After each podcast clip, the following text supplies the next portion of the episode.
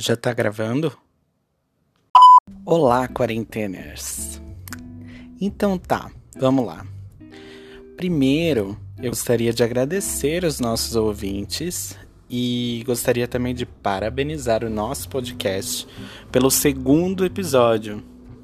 Afinal, nós não fomos cancelados! Palmas, palmas, por favor. Tá, tá, só tô eu aqui, então. Deu já. É... Primeiro, nosso primeiro tópico vai ser a sessão de críticas, que eu pedi para vocês no último episódio mandarem críticas, sugestões, causos, enfim, qualquer coisa. O nome desse quadro eu vou chamar ele de Fala Querida. Então vamos ao nosso primeiro Fala Querida. O nosso primeiro querido ouvinte me mandou a seguinte mensagem: abre aspas. Quarentena, você deveria ter um roteiro. É muito confuso, parece que você gravou sem pensar no que ia falar. Pau no seu não só parece. É, eu realmente não pensei no que eu ia falar. A ideia era não ter roteiro mesmo, mas é, eu entendo a sua crítica não aceito, mas entendo sua crítica. É, o nosso segundo ouvinte mandou a seguinte frase pra gente aqui: Querido quarentena, procure uma fono. Eu achei sucinto. E aí eu posso dizer que eu sei, eu sei que eu tenho esse probleminha de dicção aqui. E eu falo parecendo que tem duas bolas dentro da minha boca. Inclusive, saudades, tá? É, próxima crítica. É, cadê? Vamos ver. Nossa, quarentena, quanto palavrão. Você tem que se policiar e se atentar às palavras de baixo calão. Só tem uma coisa para te dizer: pau no seu. Na verdade, depois de ouvir o podcast enquanto eu tava editando, eu percebi que eu falei várias vezes a palavra cu. E aí eu decidi colocar uma tarjinha de explícito em todos os streamings. Então, se você não gostou, saiba que você já foi avisado que tinha conteúdo explícito, tá?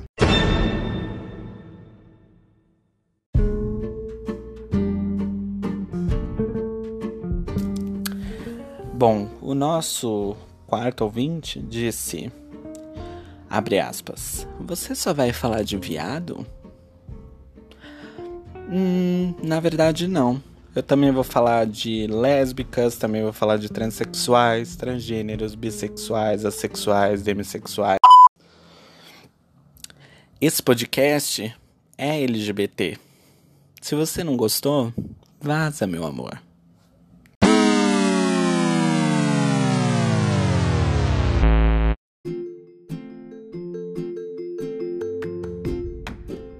Nosso último ouvinte me mandou uma sugestão aqui por vídeo. Vamos escutar. Coisas que os garotos falam que deixa as meninas completamente derretidas. Parte 1. Vamos de número 1. É, você pode confiar em mim. Cara, se você diz isso pra uma garota, você tá dizendo praticamente que você é o porto seguro dela, então. Meu Deus. Ah, não, gente. Não. Ô, produção, tenha dó, sabe? Não vou.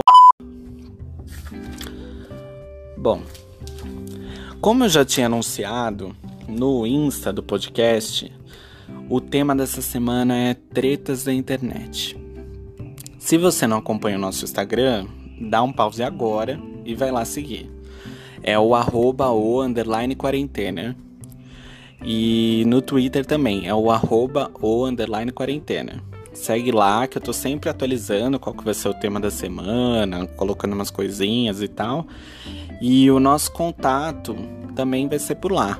Ou se vocês preferirem, para mandar uma crítica, uma sugestão, um caos, também tem o nosso e-mail, que é quarentener.podcast@gmail.com.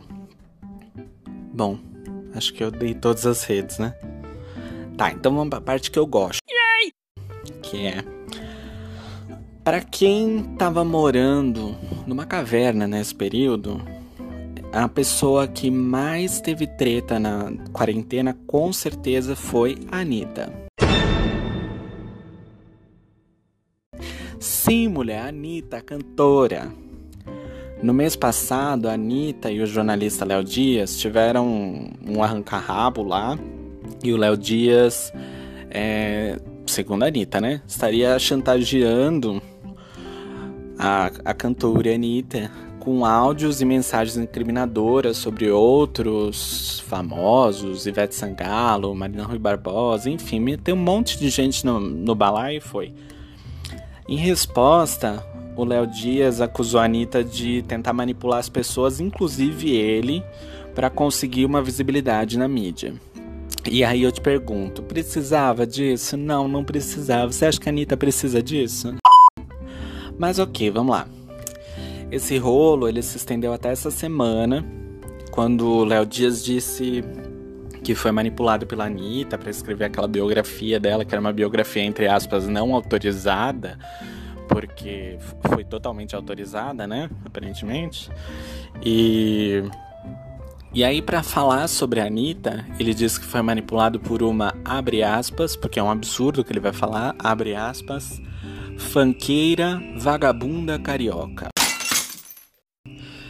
Depois, ele ainda diz que ele era um gay machista. Foi essa frase dele, que ele era um gay machista. O que me faz, assim, pensar, ah, ainda bem que ele sabe, porque é um absurdo o cara falar isso. Existem mil coisas que você pode chamar Anitta. Muitas, muitas mesmo. Na verdade, mil coisas você pode chamar qualquer pessoa que você tem uma desavença, mas é, ofender essa pessoa usando uma característica da sexualidade dela, porra.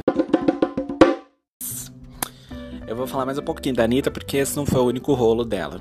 Ela também teve uma treta com a Ludmilla. É, a Anitta lançou, acho que foi ano passado, um álbum chamado Kisses, que para nós, brazucas, podemos traduzir literalmente como beijoquinhas.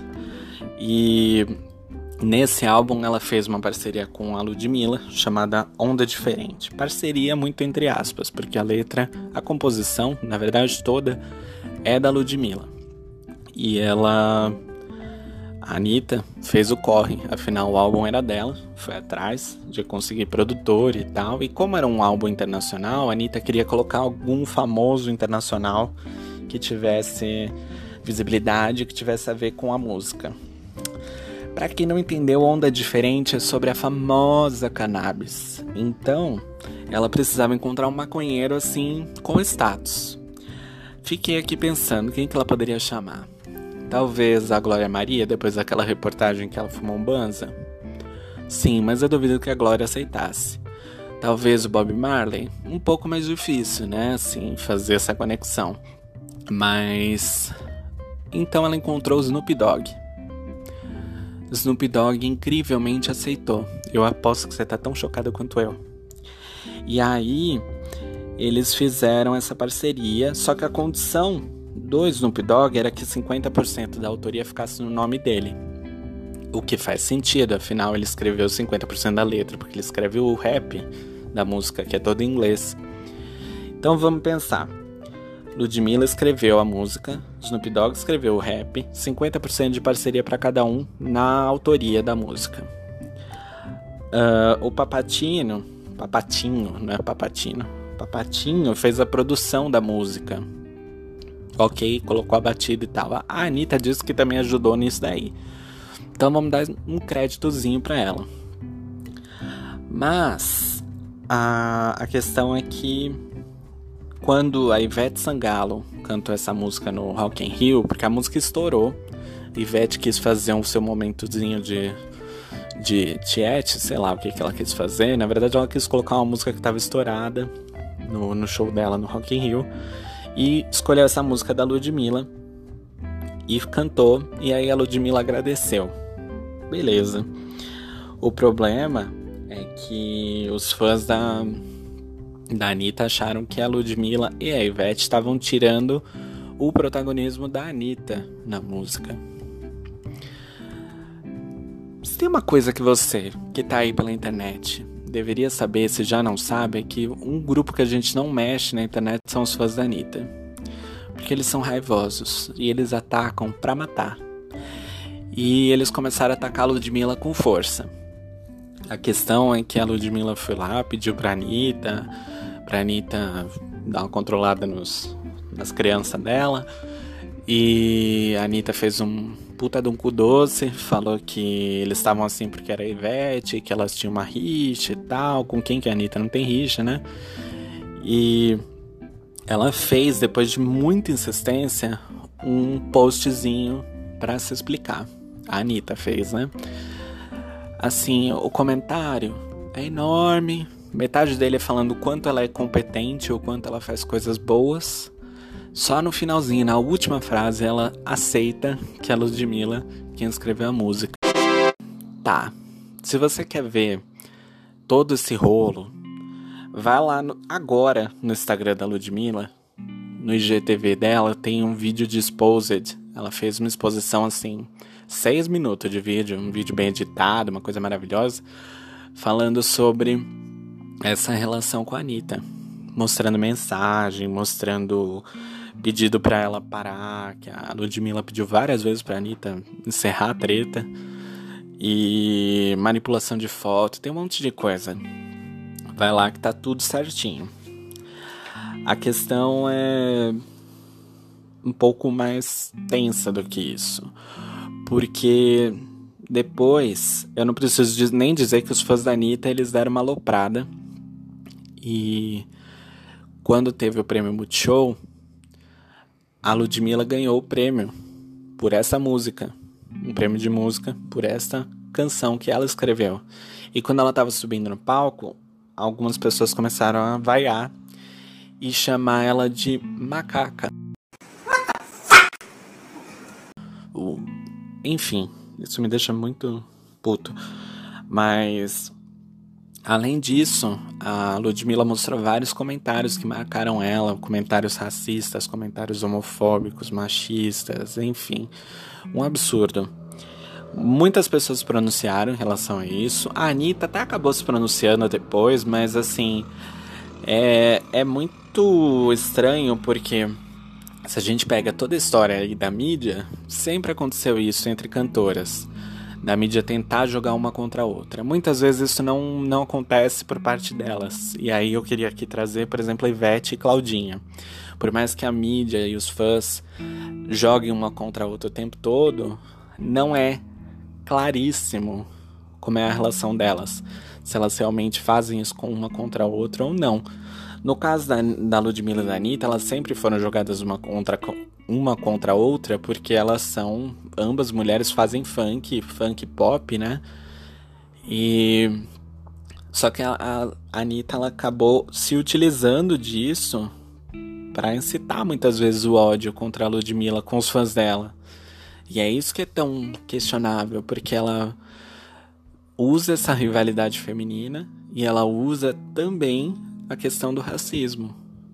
Tanto é que a Ludmilla conta que antes a Anitta se referia a ela como um projetinho de Alcione. Não que seja uma ofensa, porque assim, não sei vocês, mas eu adoraria ser um projeto de Alcione, eu queria muito ser Alcione, mas é, ela falava isso num tom ofensivo. E é pra gente pensar nesse mesmo gancho do racismo que nessa semana Vou mudar um pouquinho de assunto, mas é, racismo é o plano geral aqui que a gente está falando, tá? Eu não sei se vocês chegaram a ver que teve um famoso desconhecido, que é um pastor chamado Rodrigo dos Santos, que fez uma live com a mulher dele e os dois estão lá conversando sobre como se conheceram, né, né, né, né, né.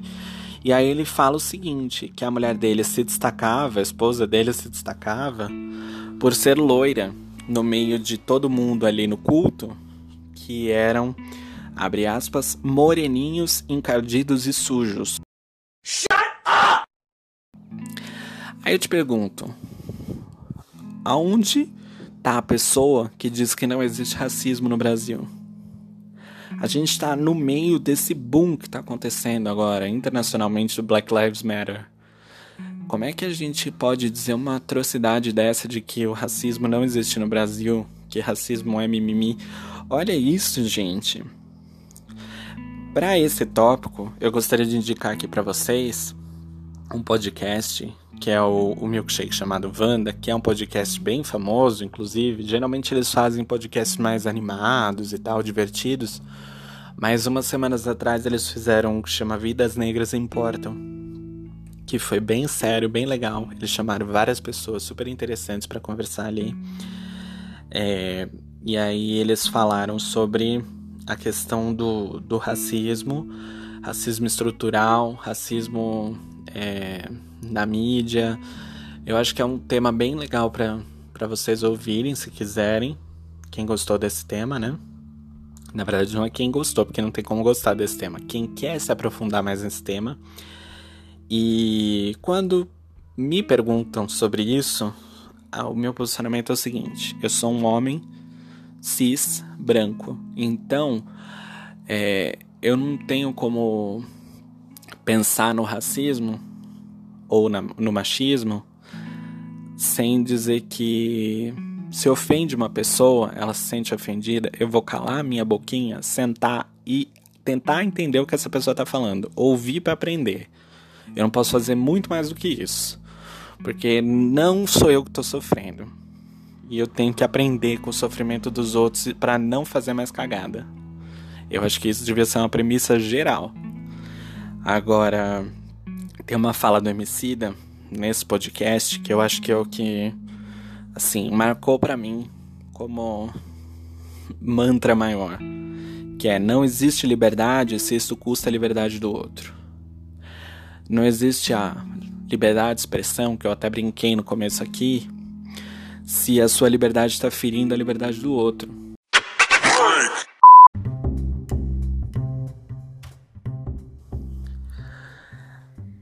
Bom, uh, outro tema relacionado a machismo, que acho que vale a pena pra gente dar uma pensadinha, assim, é o caso da Luísa Sonza, né, que aconteceu essa semana.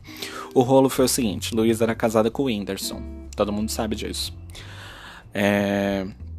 Luísa se divorciou do Whindersson. Até onde consta, foi um divórcio super tranquilo, os dois aceitaram, os dois fizeram postagem no Instagram bonitinho e tal, não sei o que.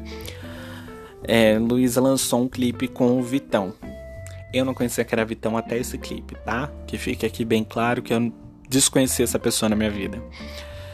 E sobre a música, eu posso dizer que eu achei bem ruim. Ruim, mas não justifica eu achar essa música bem ruim, por exemplo, a ponto de dar um dislike no vídeo. Se eu não gostei, provavelmente deve ter, gente que, deve ter gente que gostou, né? Só que o que aconteceu foi hoje, no dia da gravação desse podcast, o dislike estava 4,1 milhões de dislikes contra 1,7 milhões de likes. Cara, é, é, só a gente pensar por que isso aconteceu. Muitas pessoas estão falando, nos comentários mesmo, que a Luísa teria traído o Whindersson é, ao fazer esse clipe com o Vitão e que ela teria que respeitar o ex-marido, lá, lá, lá, lá, lá, lá, lá, lá. Mas assim, você realmente acha isso? É o trabalho dela, cara. E mesmo que tivesse, ela já tá divorciada, ela não deve satisfação a ninguém sobre isso. Agora, uma coisa é a reação da Luísa foi muito diferente. Ela ficou tranquila com o assunto. Na verdade, ela até colocou uma meta de que ela queria bater o número de dislikes do, do clipe do Justin Bieber. O que é um dos clipes mais, mais odiados da internet, né? Agora eu vou contar um segredinho para você, hater, que para quem produz conteúdo no YouTube, like, dislike, compartilhamento, é, comentário, inscrição é tudo engajamento todos eles servem para monetização.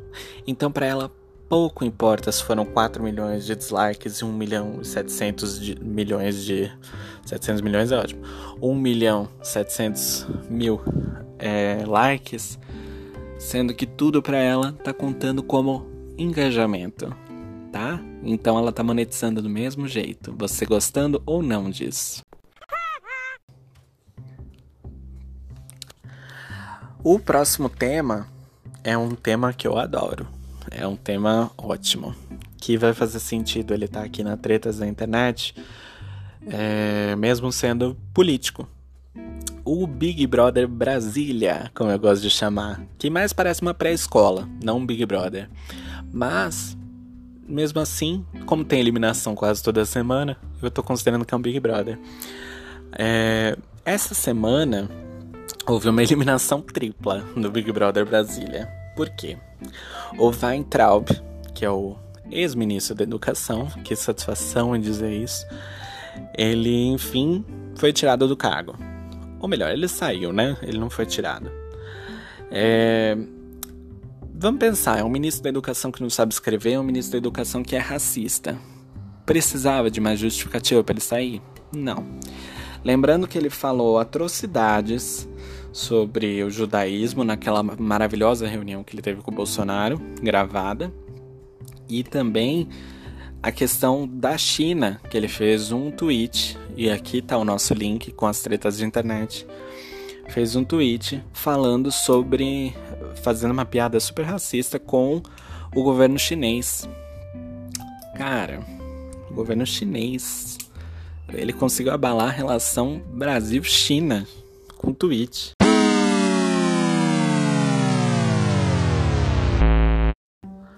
Vê se não é um, um merda do ministro, mas enfim. É... O que a gente pode dizer é que antes de ser eliminado desse Big Brother, quando ele tava ali naquele momento ali, no, sabe, na saidinha, no gramado, chorando, ele disse para o nosso querido Coronaro que ele continuava apoiando e acreditava no governo. Se fosse eu, eu diria: toma cuidado, Coronaro, que afinal macho escroto não costuma durar no BBB. E tá aí o Prior para provar, tá? Porque pior ou Prior, sei lá. Porque o Prior tá tendo que ir agora lá pra fazenda da, da Record pra ver se dá um up na carreira. A outra eliminada foi a Bolsominion, e eu tô usando aqui Bolsominion como profissão, porque é a única profissão que ela tem. Bolsominion, Sarah Winter, que eu gosto de chamar de Sarinha Inverno. A Sarinha Inverno, ela foi presa essa semana por incitar ódio a incitar ódio e ameaçar publicamente o ministro do Supremo Tribunal. Fica a questão porque quando ela foi presa, ela disse que era uma prisão política e que a prisão estava ferindo os direitos humanos dela. Aí eu te pergunto, essa pessoa não estava querendo ditadura? Agora, o terceiro eliminado é um participante secreto, porque assim, ele ficou tanto tempo sumido que a gente nem lembrava dele. É, finalmente, o Fabrício Queiroz, a laranjinha mais sumida do país, foi encontrado e foi preso. O que é legal. Parabéns a todos os envolvidos. Agora a gente só tem que encontrar quem mandou matar a Marielle, né? Porque assim, todo mundo sabe, só ele não. O próximo tema foi um tema que eu também vou explicar o porquê que ele é uma treta de internet. Não sei se vocês conhecem, mas tem um programa no, na Gazeta que chama Mulheres. É um programa da tarde e tal, com a Regina Volpato. E ela recebeu na semana passada uma, uma, uma convidada, que é a doutora Sandra. Eu não lembro o sobrenome dela.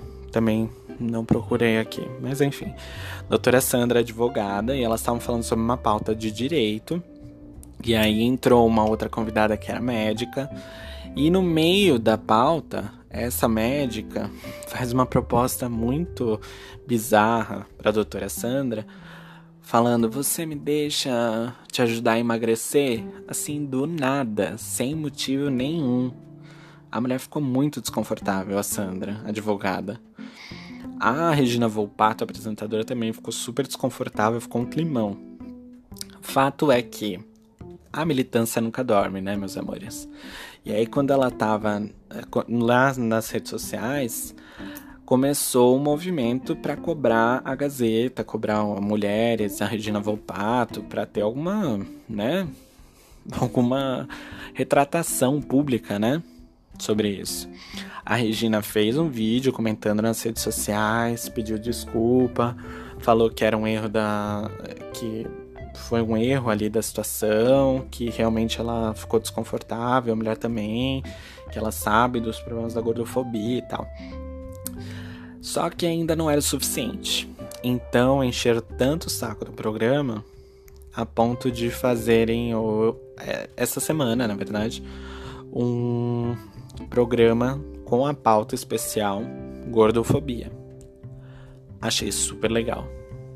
Porque é um tema que acho que eu nunca tinha visto passar na televisão. E aí foi super legal porque eles chamaram tanto a dona Sandra, a doutora Sandra, advogada, como chamaram a Alexandra do Alexandrismo e do Movimento Corpo Livre, que é um Instagram legal para seguir. Ah, chamaram a Bielo Pereira, que é uma apresentadora do GNT, e ela tem também um canal aqui. No, ela tem participações em vários podcasts, inclusive naquele podcast que eu falei do, do milkshake chamado Wanda. Chamaram também o Arthur, que é um comentarista do programa Mulheres, e ele tem um canal no Instagram chamado Aikimeda. E aí eles tiveram esse assunto sobre a gordofobia, que é uma coisa para a gente pensar aqui sobre qual a necessidade que as pessoas têm de controlar os corpos umas das outras, porque você para para pensar um corpo gordo é, tá sempre atrelado a um corpo feio e a um corpo não saudável. Enquanto a gente tem que pensar um pouco maior do que isso, de que beleza, magreza barra gordura e saúde não são três coisas completamente atreladas. Existe qualquer combinação das três. Um corpo gordo pode ser um corpo saudável, como pode ser um corpo bonito, como sabe, é, tudo pode acontecer nisso. Então, existe esse estigma social de que o corpo é, magro é o corpo belo e o corpo saudável. Enquanto quando você encontra uma pessoa magra, você não pergunta se ela é saudável, você não questiona a saúde dela. E você diretamente assume de que ela, é, ela é bonita porque ela tem o um corpinho de modelo. Bom, essa é uma discussão enorme e que vale muito a pena a gente se questionar. É, principalmente questionar nos pequenos atos que a gente faz todo dia. Eu acho que esse é um tema recorrente que a gente pode falar mais vezes aqui no podcast. O seguinte tema, que foi uma treta não tão de internet, mas como eles são membros da, da mídia social, eu coloquei aqui, que é o Neymar e o Thiago Ramos. Thiago Ramos, para quem não conhece, é aquele ilustre desconhecido que começou a namorar a mãe do Neymar. Ninguém conheceu o moleque, até ele começar a namorar com a mãe do Neymar. O fato é que o Thiago Ramos tem sido muito questionado, principalmente no programa da tarde, o programa da Sônia Abrão, que a Sônia Abrão acho que ela vive daquele menino, porque todo dia tem notícia dele é, sobre os relacionamentos anteriores dele, porque ele já tinha tido relacionamentos com homens e mulheres, pro, provavelmente ele é bi, é, ou pan, enfim. Ele não é homossexual nem heterossexual, isso é fato. E ele já teve relacionamentos com homens e mulheres, muitos deles mais velhos, e aí estavam se levant... tava levantando essa questão de talvez ele tá com essas pessoas por interesse. E aí começaram a falar que ele estava com a mãe do Neymar por interesse. Há algum tempo atrás eles terminaram o relacionamento, né? E e aí correu uma notícia de que a Nadine, mãe do Neymar, teria entrado com um BO contra ele por agressão, contra o, o Thiago por agressão.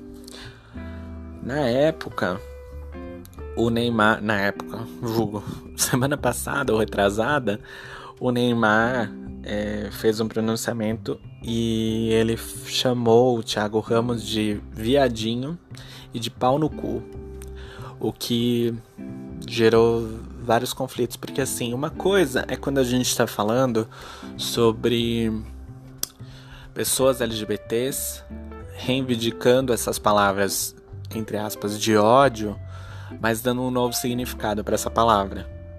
Por exemplo, quando uma pessoa LGBT me chama de viado, eu sei que ela não tá me chamando para me ofender.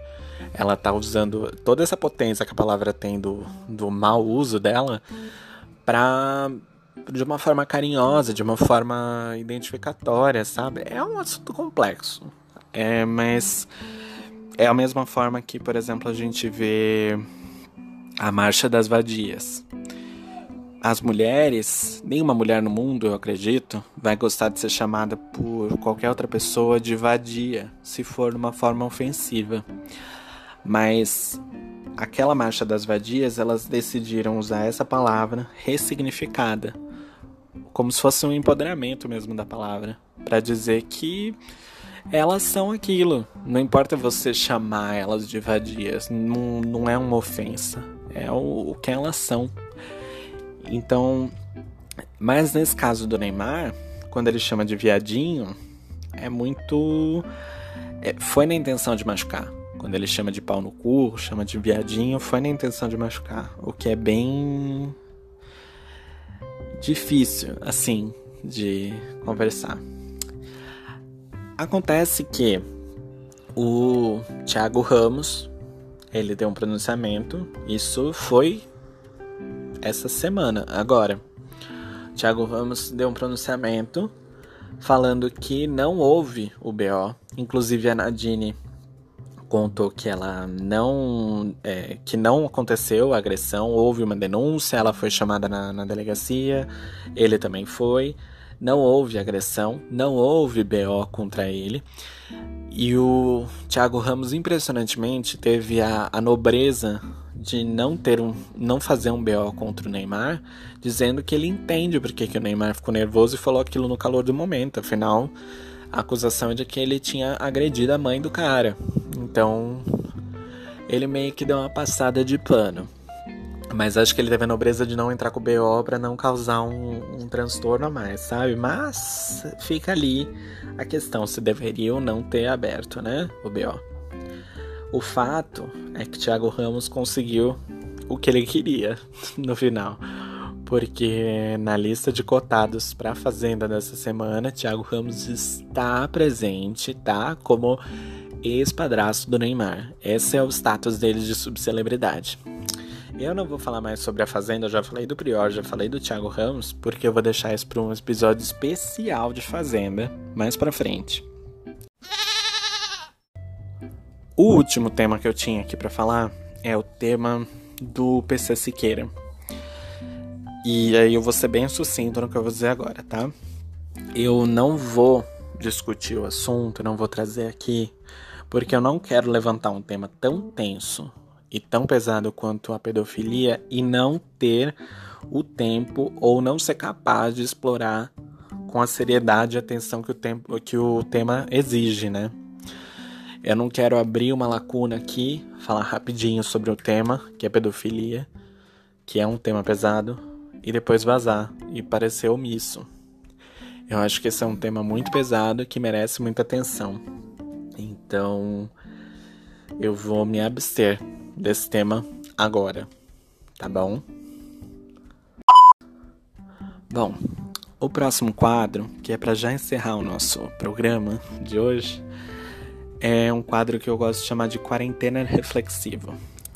Eu tenho o hábito de, quando eu durmo, deixar o meu, o meu WhatsApp aberto com uma conversa comigo mesmo. E quando eu acordo, geralmente eu gravo um áudio para mim porque eu ainda tô naquela coisa meio ah, sono, sabe? E aí eu gosto de ouvir o que, que eu tava pensando quando eu acordei. Coisas de idiota, mas tudo bem. É, eu vou ler um que eu transcrevi para vocês nesse período aqui da quarentena, que eu acho que é muito importante a gente pensar sobre isso. É um momento de reflexão que eu tive.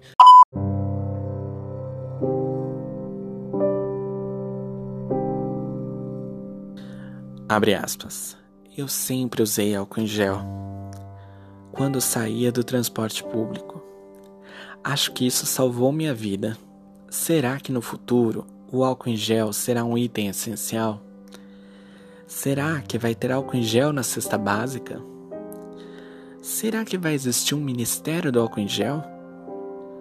Em todo caso, eu já estou lançando a minha pré-campanha. O Ministério do Álcool em Gel vai derrubar o coronário. Fecha aspas. Palavra de sabedoria. Bom, eu queria agradecer muito a presença de vocês, a audiência de vocês que estão me ouvindo aqui no canal.